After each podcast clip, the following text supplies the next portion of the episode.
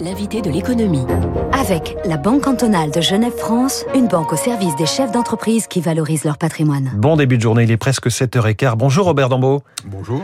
Bienvenue sur Radio Classique, président de Grant Thornton, cabinet d'audit et de conseil, 2000 salariés en France, 215 millions d'euros de chiffre d'affaires et des clients euh, de toute taille, hein, en particulier des ETI, mais aussi des groupes du CAC 40. Alors, Comment vont-ils euh, en ce moment, vos clients? Si on doit faire un bulletin de santé collectif, on est au 30 septembre, ça fait un mois que la rentrée a, eu lieu. Écoutez, euh, bonjour. Euh, ce qu'on constate, c'est ce qu'on avait déjà constaté à la fin de, la précédente année, le premier épisode Covid, où on a des, comptes qui sont bons et des entreprises qui se portent bien.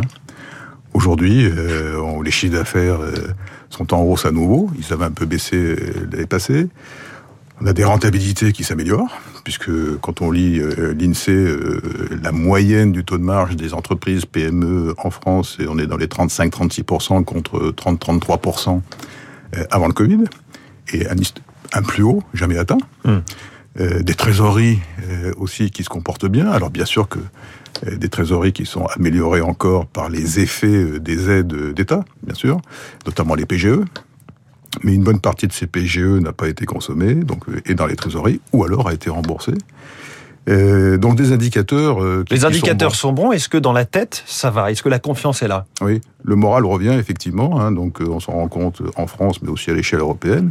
Chez Grant Thornton, nous, nous, menons des études régulièrement sur sur le moral des, des chefs d'entreprise, et on constate que, eh bien, le, après avoir eu effectivement être passé par des, des, des divers divers états d'âme, d'inquiétude et bien compréhensibles Aujourd'hui, le moral reprend le dessus parce que effectivement les indicateurs sont bons, même si on connaît les sujets qu'on a, les pénuries de, de, de certains. De Ça, c'est une vraie préoccupation majeure pour vos clients, les pénuries de main d'œuvre, les tensions d'approvisionnement? Absolument, puisque ça ralentit la croissance, ça ralentit la reprise d'activité.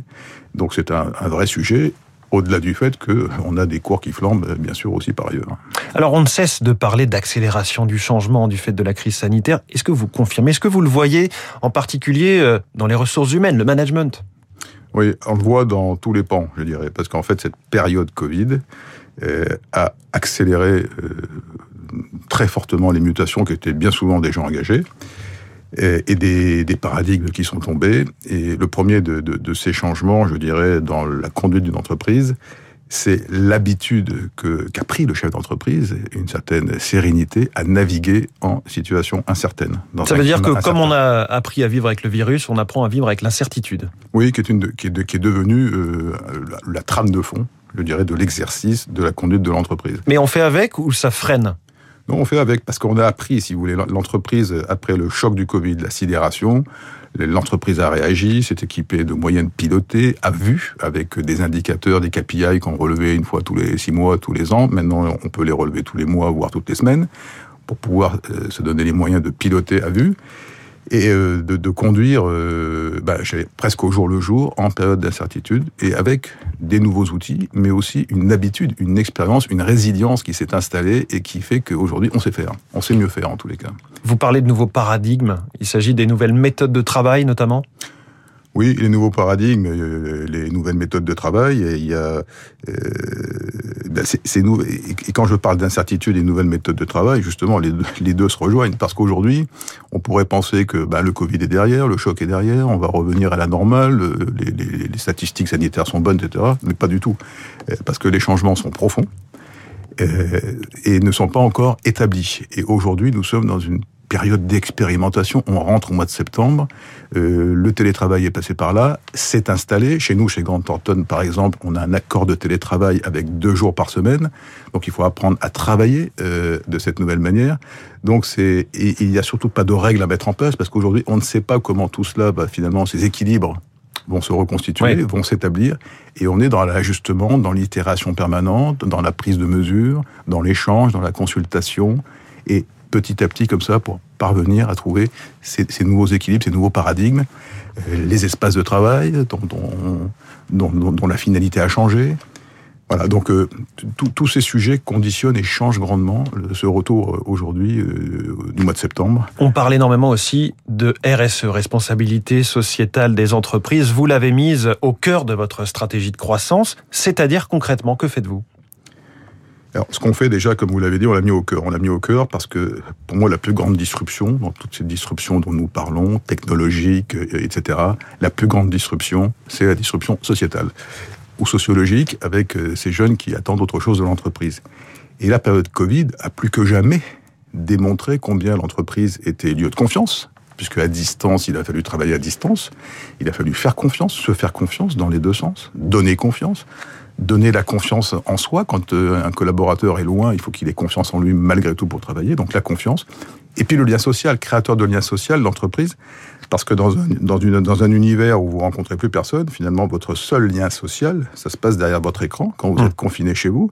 Et, et l'entreprise doit avoir un rôle non seulement de pouvoir organiser le travail, mais de créer quelque chose pour maintenir un lien, pour maintenir l'esprit de l'entreprise, la culture de l'entreprise, et puis maintenir des collaborateurs en situation de difficulté personnelle parfois, à flot, les aider. Donc plus que jamais, oui, euh, le lien social créateur de lien social, entreprise créateur de lien social, oui. c'est affirmé. Et donc la RSE, euh, euh, ce, sujet du lien social... on parle d'un management de, de, proximité notamment. Il y a aussi cet enjeu qui monte, l'enjeu cyber, la cybersécurité, les attaques informatiques euh, à tout va. C'est le prochain grand risque sur lequel vous travaillez? Alors oui, on dit, les grands experts disent, les hommes politiques disent que la prochaine crise, le prochain grand risque, le prochain virus, ce sera pas le Covid, ce sera assurément, certainement, on ne sait pas quand, mais bientôt, en tous les cas, un risque majeur qui va se déployer, qui va se traduire en réalité risque cyber. Et effectivement, ces nouvelles formes de travail, le télétravail, la digitalisation, numérisation, toutes ces chaînes qui sont organisées à travers la machine, l'informatique, euh, avec des gens qui sont à distance, donc des, des, procédures qui ne sont pas encore établies de sécurité, eh bien c'est des portes ouvertes aux, aux, aux escrocs de, de l'informatique. Et le baromètre Euler Hermès nous démontre que les, les, les, les fraudes et les attaques cyber sont en forte hausse, hein, avec euh, euh une, une, accélération aussi du pourcentage de fraude réussie. Hein. Alors c'est la fraude, la fraude au président qu'on connaît bien. Oui. Hein, c'est passé pour le président pour déclencher des virements, etc. La fraude aux faux fournisseurs, hum.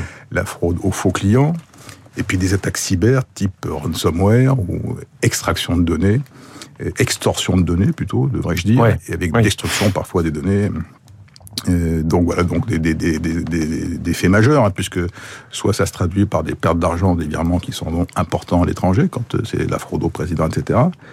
Ou alors c'est des prises en otage de l'entreprise, de son système d'information, de ses données, et, voilà. ou de la confidentialité tout simplement des données qui peuvent parfois être ex exfiltrées ouais. vers l'extérieur. Le coût le coût de la menace cyber, je le retiens. Et je retiens aussi cette règle numéro un, c'est qu'il ne faut pas mettre de règles face aux nouvelles formes de travail. C'est ce que Robert Dambeau, Dans l'immédiat, en tous les cas. président de Grande Thornton, nous a dit ce matin en direct sur Radio Classique, invité de l'économie. Merci beaucoup et bonne Merci. journée. Merci Il à est vous. 7h22.